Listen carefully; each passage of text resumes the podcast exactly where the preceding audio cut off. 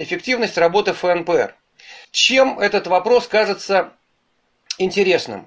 Дело в том, что у критиков ФНПР э, есть очень много серьезных претензий к ФНПР. Собственно, справедливости ради надо сказать, что вообще к профсоюзам в России у критиков есть огромное количество претензий. К новым профсоюзам, так называемым свободным профсоюзам, да, там, Конфедерации труда России и другим профцентрам, тоже есть свои претензии. Но они все-таки различаются. И вот, в частности, перечислю несколько таких претензий. Первое заключается в том, что ФНПР фактически это полугосударственный институт, встроенный в систему государственного управления, и решения, которые принимаются властями пользу работников, ФНПР, может, и выдает за результат своей работы и защиты их прав. А на самом деле это просто договорняк такой, когда вот сами власти заинтересованы, да, сделать какую-то там небольшую уступочку. Вот они это делают, а ФНПР выдает за свою заслугу. Первое. Второе. В ФНПР существует и зажим информации, и цензура на информацию. Это такая закрытая очень организация, которая даже численность-то свою не может, как мы выяснили в предыдущих наших беседах и последующих дискуссиях, не может выложить на собственном сайте. Мы это проверяли, и действительно, к сожалению, это так.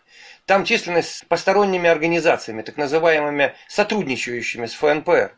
Цензура – это возникает какая-то критика внутри профсоюзных организаций, сразу происходит реакция со стороны теркомов, центральных комитетов, звонки и сигналы из Москвы, угроза уволить там и так далее. Мы когда-нибудь расскажем даже историю становления профсоюзных сказок, сейчас об этом не будем говорить. Но скажем так, мимо нас это тоже не прошло. Третье. Фактический отказ от защиты – важнейших достижений прежних эпох, важнейших социальных благ, существовавших ранее. Ну, в частности, в 2018 году произошло повышение пенсионного возраста. ФНПР только на словах выступила вроде бы в защиту интересов, но ничего реального не организовала. Это вот такой самый масштабный такой из свежих примеров предательства интересов. Дальше. Неоднократно бывали ситуации, когда к руководству в первичных профсоюзных организациях, отраслевых профсоюзов, входящих в ФНПР, приходили настоящие боевые вожаки. Один из примеров это то, что вообще на моих глазах первичка на Форде во Всеволожске под Санкт-Петербургом, где Алексей Этманов пришел, все это было в рамках Роспрофмаша, профсоюза ФНПРовского. И в ходе разгорающегося конфликта с работодателем Терком предал интересы этой первички. Подобные примеры есть и еще в других регионах. Вот такие претензии, которые в целом, конечно, рисуют очень неприглядную картину. Вот что на это можно сказать изнутри ФНПР, глядя, и будучи к тому же человеком с огромным профсоюзным опытом, Александр Дмитриевич? Когда я тут немножко готовился, я набросал, так сказать, плюсы ФНПР и минусы ФНПР. Да, то у меня получилось 8 минусов. Но, а, собственно говоря, я подходил и немножко, так сказать, в целом. Здесь у вас, конечно, нацеленность вот на такой острая, так сказать, критика. Но давайте пока по порядку, по, по вопросам. Да, вот первый вопрос, я думаю, что последние 10 лет да, мы стали ФНПР строим государственную систему. И могу объяснить это тем, что руководство страны начало проводить достаточно жесткую линию, как и с партиями, и с общественными организациями, и НКО эти всякие, так и как бы попали мы в это. Имея свою собственность, и которой мы управляем там хорошо или плохо, но в рыночных отношениях в России вы сами знаете, хочешь ты не хочешь, но какие-то нарушения будут. Плюс Важным фактором вот того, что это последние годы, это, конечно, старение руководителей. Я не говорю ФНПР, это всех уровней. Это серьезный фактор, когда люди захотели, руководители, ну, какие-то там есть определенные, говорится, работа у людей, да, есть социальные льготы и так далее и подобное. И, конечно, уже возраст он дает о себе знать, и никто из руководителей отраслевых федераций, да и обкомов особенно не рвется в бой, да, чтобы были потрясения, чтобы была борьба, а это достаточно, так сказать, и тревожно, и в какой-то степени опасно. И я с этим согласен, да. Последние 10 лет, да.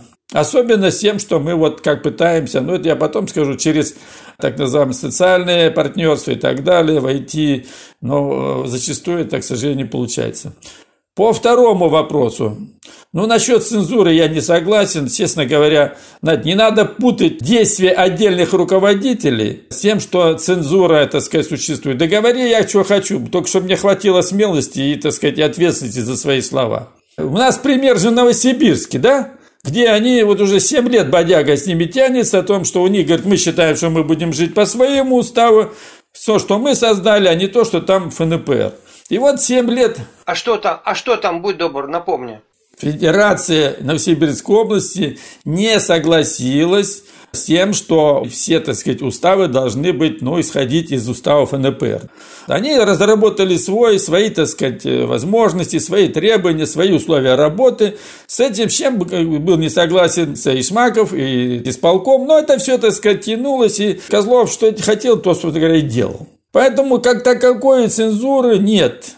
Отдельные руководители, которые затыкают рот своим подчиненным, это да, это оно было, оно есть, оно везде. И в советское время, и сейчас, и будет, и позже. Люди есть люди. Дальше третий у нас слив.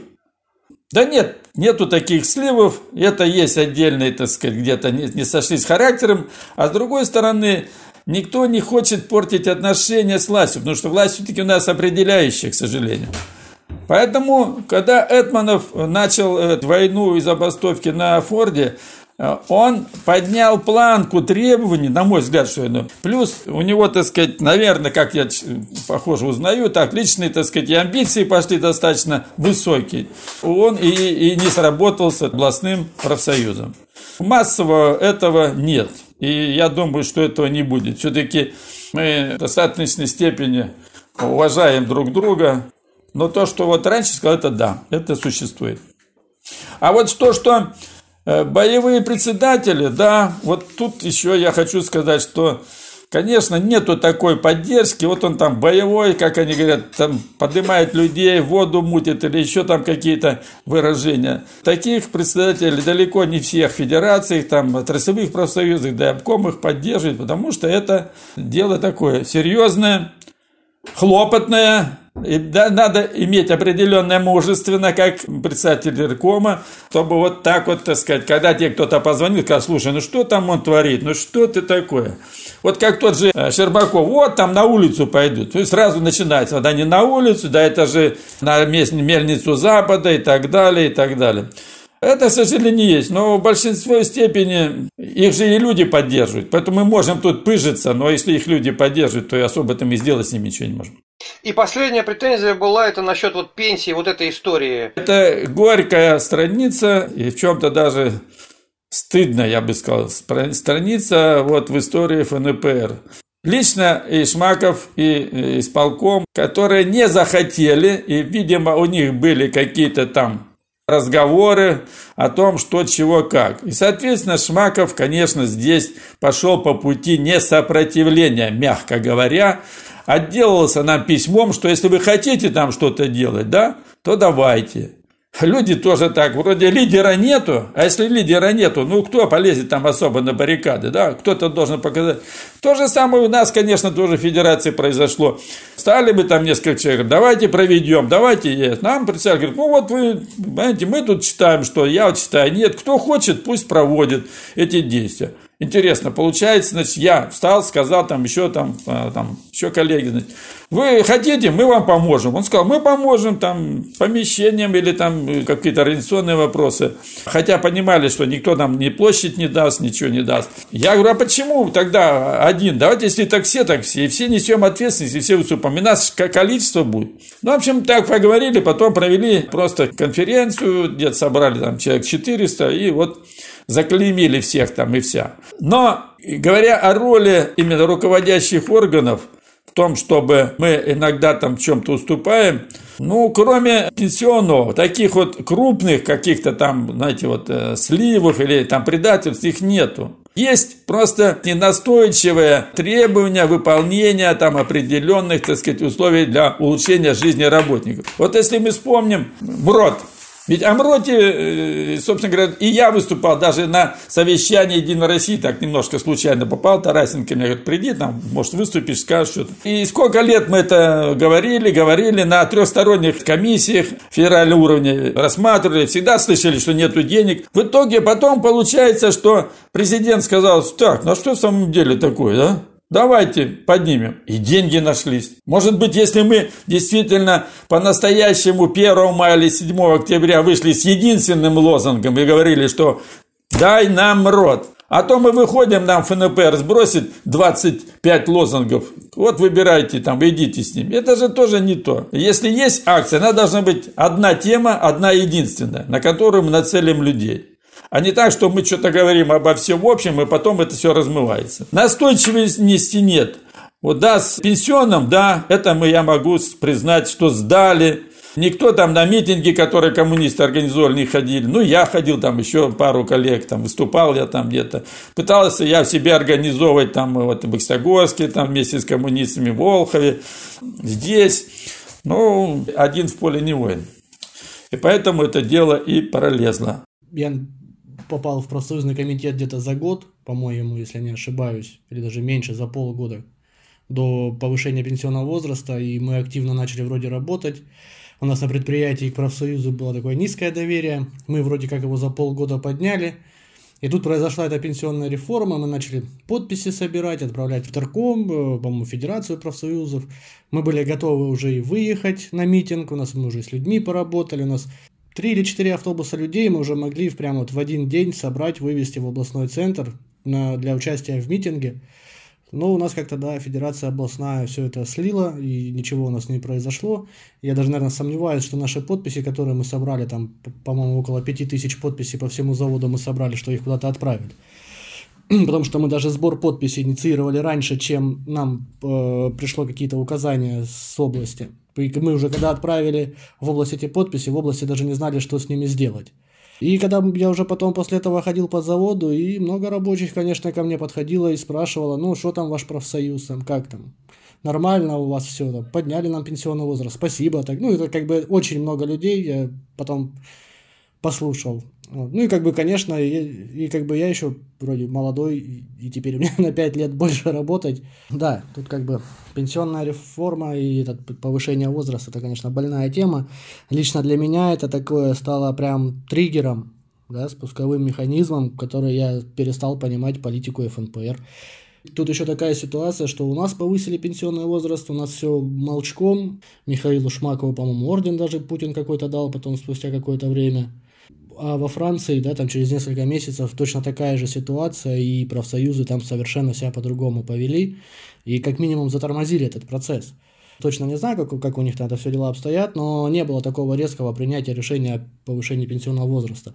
Что тоже мне потом мои коллеги в заводе очень часто припоминали. Вот они говорили, вот почему, говорит, вот почему, говорит, у нас ничего не сделали, а во Франции профсоюзы протестовали. Почему на, мы так, меня все спрашивают, мы что, хуже французов? Вот это, конечно, большое поражение, мне кажется, все-таки профсоюзов. Экономистами почитано, что с этим повышением возраста из каждого кармана трудящегося человека вынули там по сколько там? По миллиону рублей, кажется, если не ошибаюсь. От 800 тысяч до полутора миллионов там получается. Ну да, да, да. Получается, что вот это повышение возраста пенсионного ударило, наверное, по всем направлениям работы профсоюза. То есть, начиная от защиты экономических интересов, да, то есть и все другие, ну, то есть как принципом домино оно ударило то, что профсоюзы нарабатывали, даже пусть пусть не так активно за эти 30 лет, да, именно российские профсоюзы, оно, вот это повышение возраста, как принцип домино, свалило все даже маленькие победы. Ну и авторитет, конечно, тоже очень сильно пострадал. Э, ну, насколько я знаю, что у нас после повышения пенсионного возраста отток членства, членов профсоюза увеличился из организации. Вот в этом ключе как раз Давайте попробуем выставить оценку. Вот как мы это сделали с Кожневым Старком во время э, подкаста. Он определил по десятибальной шкале эффективность работы КТР на троечку, да? При на этом... Или на двоечку? Ну, что-то такое. А, соответственно, эффективность работы ФНПР в минус. То есть, типа, даже вред. Я не согласился, определил работу, эффективность работы КТР на семерку и объяснил почему. А сейчас у меня просьба, Александр Дмитриевич, К тебе, Антон, к тебе тоже. Выставьте, пожалуйста, по десятибальной шкале оценку ФНПР. Ты понимаешь, ситуация с пенсионным фондом, когда э, ФНПР, так сказать, руководители все ну, ушли от действий в защиту вот этого возраста, то он, конечно, сейчас может э, свести на нет все, что раньше-то, в общем-то, делалось, да? Вот в чем еще вопрос. Посему я вообще оценку всегда считаю нужно давать поэтапно. Вот есть этап такой-то, такой, такой-то. Ведь э, возьмите трудовой кодекс, который в 2000 году чуть не пробили. А если бы не профсоюз, то там непонятно. Вы видели вариант, который предложил работодатель? Ну, конечно, конечно. Ребят, там, да, там будь здоров. Так ведь ФНПР же организовала, все-таки мы начали, красноярцы первые поднялись, потом все, и мы отбили это дело, нашли вариант, он более-менее приемлемый, так уж честно говорить.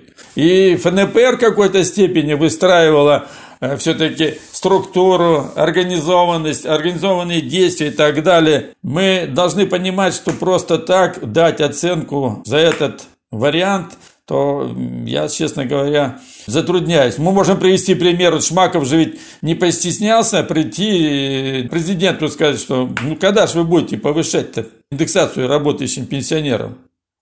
А, а в печати что-то об этом умалчивают. Все говорят, вот президент там поручил. Тот же МРОД, который мы все-таки добили до конца, хотя сейчас это приписывает Единой России, что мы там вроде все такое.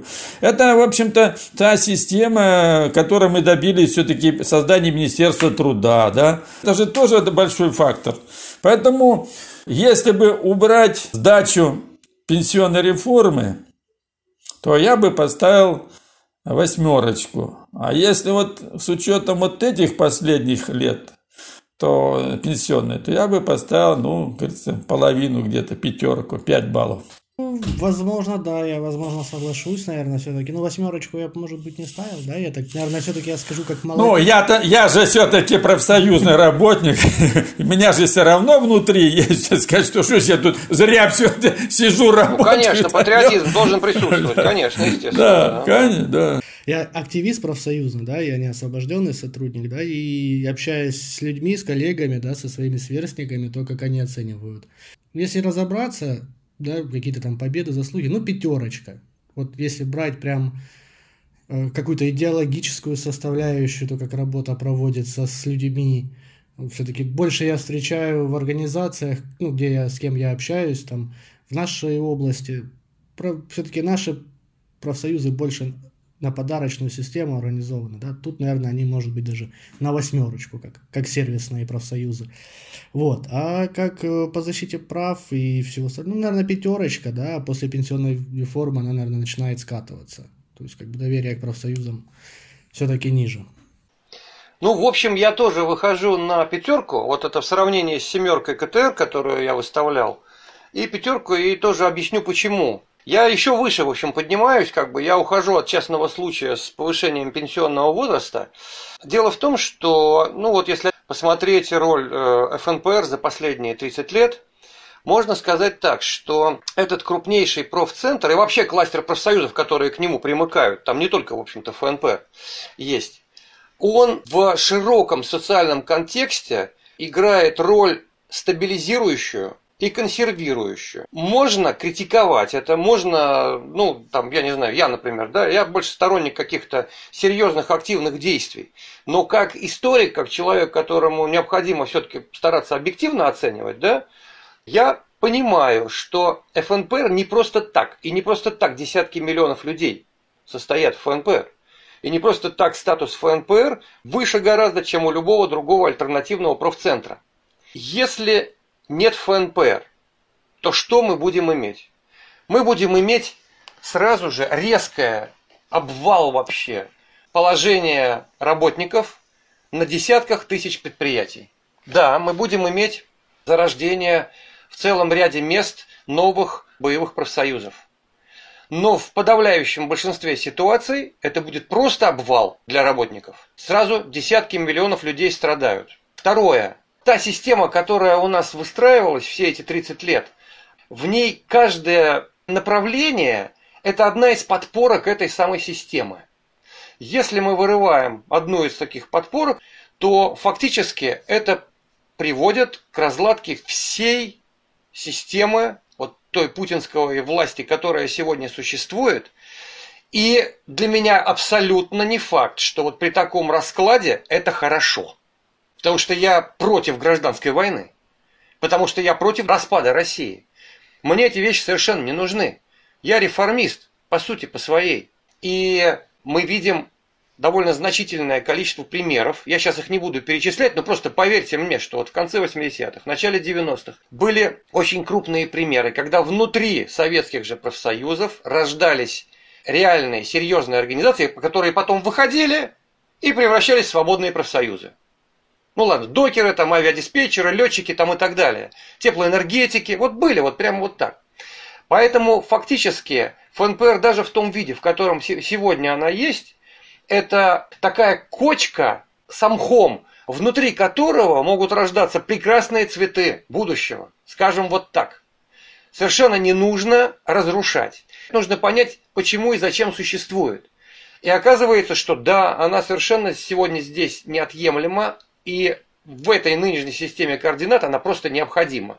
Поэтому пятерка. Не надо бросаться словами. Там все-таки организации люди, и при всем при этом, что там, сказать, определенный консерватизм, образно выражаясь, да, или застой, это все-таки не, не кочка по хома. Товарищ так говорит, вулкан.